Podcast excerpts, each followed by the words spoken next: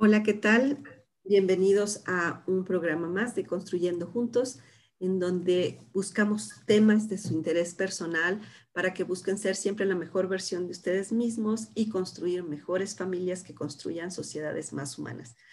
En esta ocasión, Silvia Guerra, familióloga. Berenice Sainz, psicoterapeuta, un placer. Hola, yo soy Ali soy ingeniera. Bienvenidos a todos los que están por acá de nuevo. Gracias por escucharnos o vernos. Eh, recuerden que tenemos tema nuevo cada semana y los invitamos a suscribirse al canal de YouTube y a compartir el video en nuestras redes sociales. El día de hoy vamos a hablar sobre por qué es importante poner el ser por encima del tener.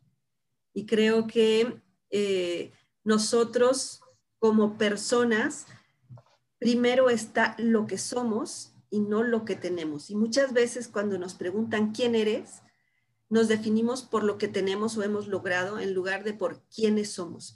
Ustedes en este momento, si yo les pregunto quién eres, a lo mejor empiezan a, dar una serie de situaciones que tienen en particular. Eh, si tienes un título universitario, si tienes una profesión, si tienes un trabajo, te, empiezas a definir por aquello que tienes y no por aquello quien tú eres. El ser debe de estar siempre por encima del tener. Y en realidad también podemos decir que tenemos una vida cuando en realidad somos personas experimentando esa vida, ¿no? Estamos aquí experimentando esa situación que llamamos vida. ¿Ustedes qué piensan de este tema? Incluso podemos decir que somos vida. Somos vida. Que somos vida, somos parte de la vida y somos vida. La vida está dentro de nosotros y la vida está fuera de nosotros. y lo podemos ver en muchos, en muchos ámbitos. Y fíjate, Silvia, ahora al escucharte, nos hemos acostumbrado realmente a creer que somos como una especie de cuenco vacío y que ese cuenco vacío se va a llenar en la medida que tengamos muchas cosas, ¿verdad? De cosas que van a venir de fuera. Necesito tener una preparación, necesito tener éxito, necesito tales bienes materiales, necesito tales tipos de amigos, necesito, necesito como si fuéramos ese hueco vacío que apenas así se puede llenar. Ajá. Y que lo que nos va a dar valor entonces es lo que va a venir de fuera. Y lo que va a venir de fuera es algo que deseamos, que anhelamos y que creemos nos va a dar felicidad o nos va a dar eso que estamos buscando. Pero si lo volteamos y es ser, por ejemplo, en vez de decir, quiero una pareja con estas características, eso es algo de fuera que yo idealizo y que quiero en mi vida, es preguntarme, ¿yo soy esa pareja que me gustaría ser? ¿Yo soy esa pareja que quisiera? Ya no estoy viendo tanto lo de fuera, lo de tener, sino qué soy yo, qué he desarrollado yo o qué puedo desarrollar, sintiéndome así no como un cuenco vacío, sino como un ser, una persona completa con un infinito potencial para creer, para crecer. ¿O qué piensan ustedes?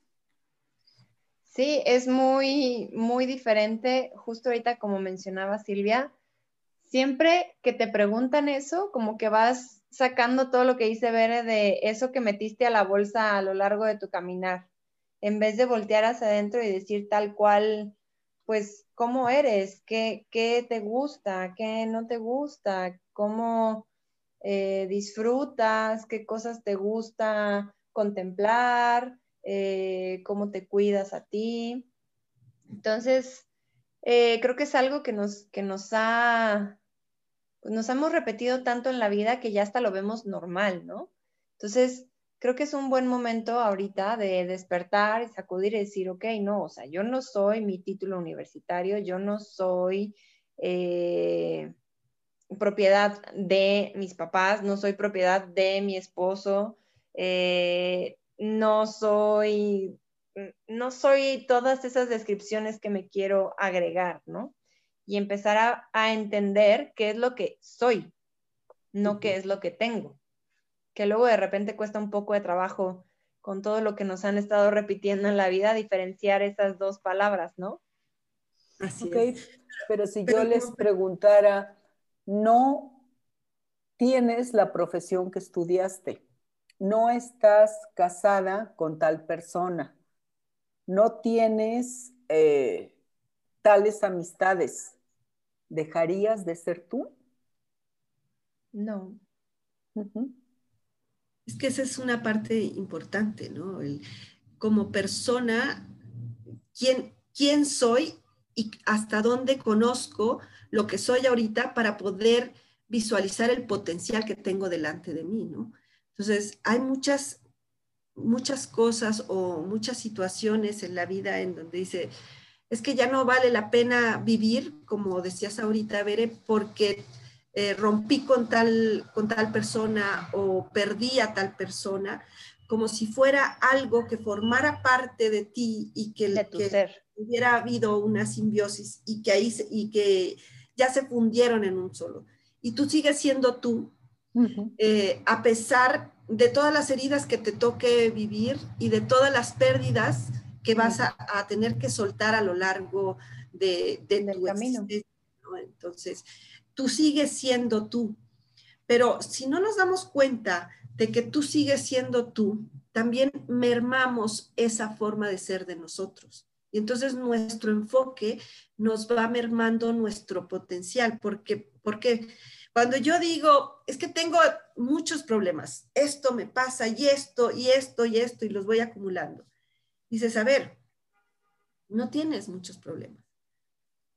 Tienes el resultado de muchas decisiones y de una forma específica de ser.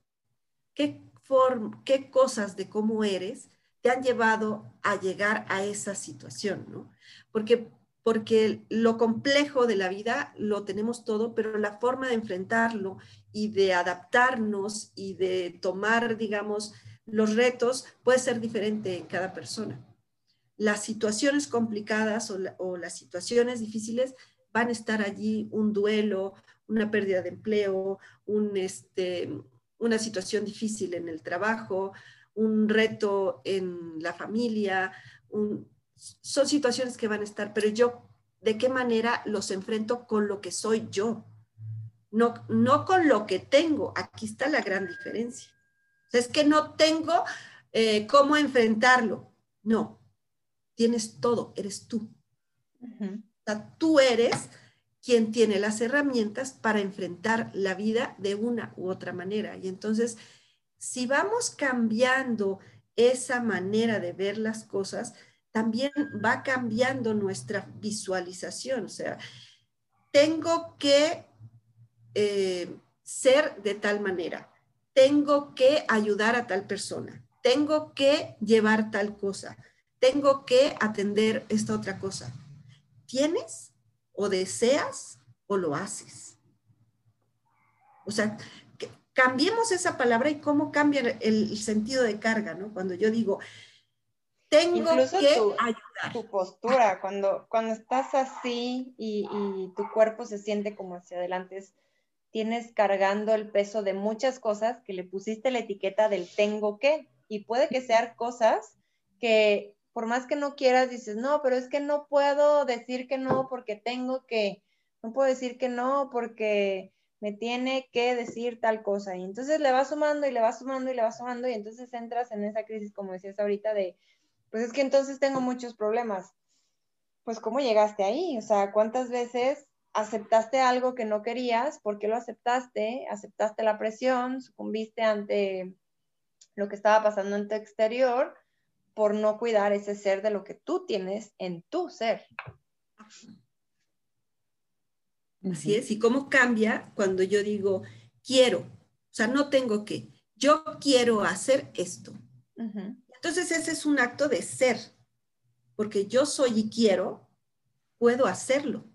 No porque tengo y porque alguien me lo impuso, ni porque es algo adquirido, es, eh, no, es porque quiero y porque soy capaz de hacerlo, lo hago. Entonces cambia. Y esto también lo pudiéramos observar cuando se escucha a, las personas que dicen, eh, quiero tener un hijo. quiero tener un hijo, significa como si fuera algo que voy a adquirir, algo que va a ser mío, algo que quiero comprar, o, o sea, como si fuera algo que me pertenece. Estoy hablando desde el, desde el tener. Cuando, cuando dice acepto ser padre, acepto ser madre o deseo ser madre, deseo ser padre, eh, cambia completamente el sentido y la carga eh, energética en esas palabras y en la actitud, ¿no? Porque cambias de donarte tú y salir de ti para, para poder construir ese nosotros de la relación entre el padre e hijo, a decir, pues eh, es algo externo, como algo que ahorita tomo de aquí o tomo de acá y, y, fuera algo eh, que puedo yo poseer, cuando es una relación de ser. ¿Para qué? Y me está viniendo la pregunta de manera muy general, obviamente, porque no podemos hacerlo individual. ¿Para qué se quiere normalmente tener un hijo? Sí, aquí, aquí entraría, este, pues... Una es para trascender, o sea, ¿para qué? ¿No? ¿Cuál es el deseo de ese hijo? Ajá, exactamente. ¿Para qué se quiere tener un hijo? ¿Qué es lo que tú has oído, Alice, de querer tener un hijo? Tal cual como dices, trascender, que siga una generación más, que alguien esté después de mí. Ajá. Pero fíjate, centrado en el, como si el protagonista fuera el padre, cuando en realidad el protagonista de su propia vida es el hijo, ¿no? Es un acto de donación completamente altruista, porque no me va Debería de ser, pues, porque creo que hoy por hoy no, es. Me va a traer a mí algo. Es. es. una oportunidad de otro de disfrutar la vida como yo le estoy disfrutando. Sí, pero fíjate, el quiero tener un hijo es, quiero tener un hijo para continuar, para que continúe mi linaje de alguna manera, y ya que el hijo ha nacido y ha crecido, para que cumpla mis expectativas, para que estudie para que siga con el negocio familiar, para que exactamente tenga este tipo de amistades, haga estos logros, yo me sienta orgulloso de sus logros y me alaben o me feliciten por tener ese hijo. O sea, va en relación a uno, a tratar de llenarse uno de cosas que hacen falta. Y como tú dices, Silvia, cuando le cambiamos si es yo deseo ser madre, deseo ser padre, yo quiero compartir este amor tan grande y entregarme a un ser que va a llegar. Y solamente desde, perdón. No, y en ese ser que, en ese ser que va a llegar es quién es este ser que ha llegado. No es un ser vacío que yo tengo que llenar de cosas. No, es un ser que ya viene completo, que yo tengo que conocer, que amar y ayudar a desarrollarse en lo máximo que es. o sea, es una postura completamente diferente. Sí. ¿Verdad? De quiero tener un hijo a quiero ser madre o padre y entregar mi amor y mi cuidado, ayudar a desarrollar, a crecer a ese ser que va a llegar.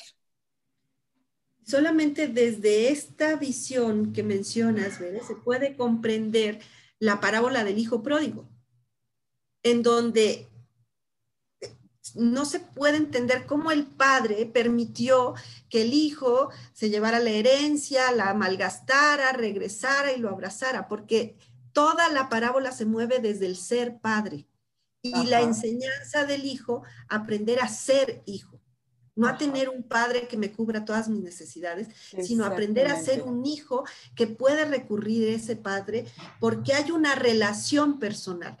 Entonces, hasta que el hijo va y se deshace de todos los bienes y se, y se quita todo eso, eso que tenía que tener, se, se despilfarra la herencia, puede regresar desde el ser, desde lo que él es, al padre que desde el principio entendió que se iban a mover en el sentido del ser. Entonces, creo que esa es como una enseñanza muy profunda, de decir, nuestra relación se tiene que mover desde el, desde el ser, no desde lo que tienes o que esa otra persona te da o te llena o te pone. Y, si nos movemos desde el sentido del ser, entonces aplicaría mucho lo de la frase que hemos mencionado de la Madre Margarita, que tu felicidad no dependa de nada ni de, nadie. Nada, ni de nadie. Porque tu felicidad está en ti, en lo que eres tú. No necesitas cosas extras. No eres un cuenco vacío que hay que llenar de mil cosas del exterior. Es todo lo contrario, hay que ver al interior para donar, para dar todo eso que tienes, que has logrado, y ahí es donde se encuentra la verdadera felicidad. La verdadera felicidad está, lo digo ahora que estoy con mi nieto y estoy súper fascinada con él, en jugar con él, poniendo este ejemplo, ¿no? Y en seguirle su juego, en ver sus caras de asombro, en ver todo lo que descubre, toda la curiosidad y ver la personita que ya es, ¿sí? Y en ese gozo, en ese alboroto de disfrutar como si tuviera esa edad también. Ya no es querer convertirlo en algo, sino disfrutar y descubrir lo que es. Verlo desde otro enfoque también, ajá. Irlo conociendo. Sí. Así es. Y es, es, una relación del ser, o sea, quién es esa persona, quién es ese nieto, como es, sin necesidad de querer que sea diferente, sino descubrir qué es, qué es, cómo es y quién es. Eso es una un enriquecerse porque quiere decir que nosotros nos hemos dado cuenta que somos. No necesitamos del otro para ser, pero somos capaces de compartir lo que somos con el otro. Y además de saber que así es perfecto. Ese compartir también creo que es, que es clave, ¿no? O sea, cuando puedes compartir eso y saber que, que es parte de ese conocimiento, también ahí cambia mucho el enfoque. Sí. Y fíjense cómo nada más es el moverse en dos ámbitos diferentes, en lo material o en lo existencial, ¿no? En, lo que adquieres en la vida o lo que realmente eres en, este mundo, ¿no? En tener una pareja, tener unas relaciones, tener una posición, tener una profesión que yo crea que me va a definir, que me va a llenar y que me va a elevar a ser ese ser vivo que soy vida y que me fundo con la vida de mi alrededor para disfrutar la experiencia de estar viva y para disfrutar la maravilla de lo que nos rodea.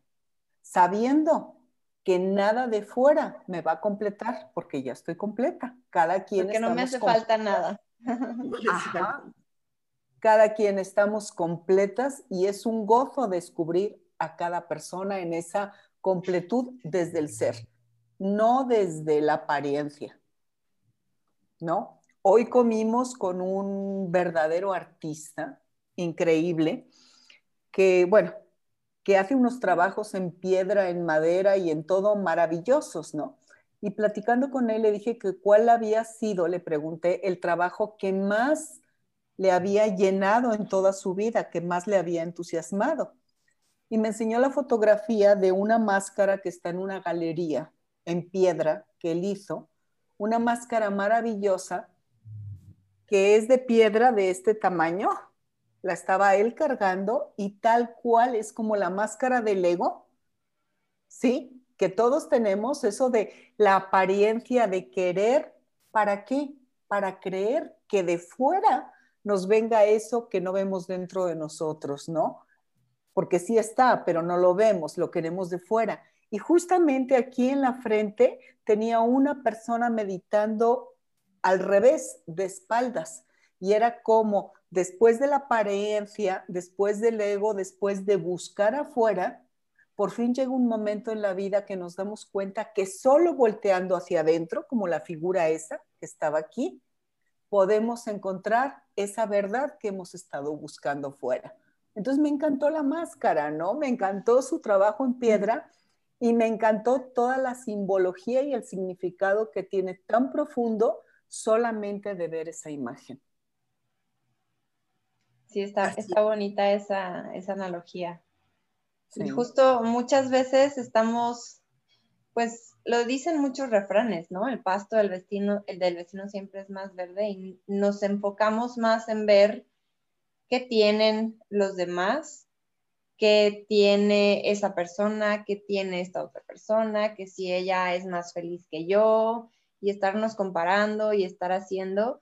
Y eso pues solo nos va haciendo que le metamos carga a eso que decíamos que se va generando en los hombros. Y en vez de disfrutar, pues nos hace ir cargando más pesado y complicado. Entonces, pues más bien hay que empezar a disfrutar.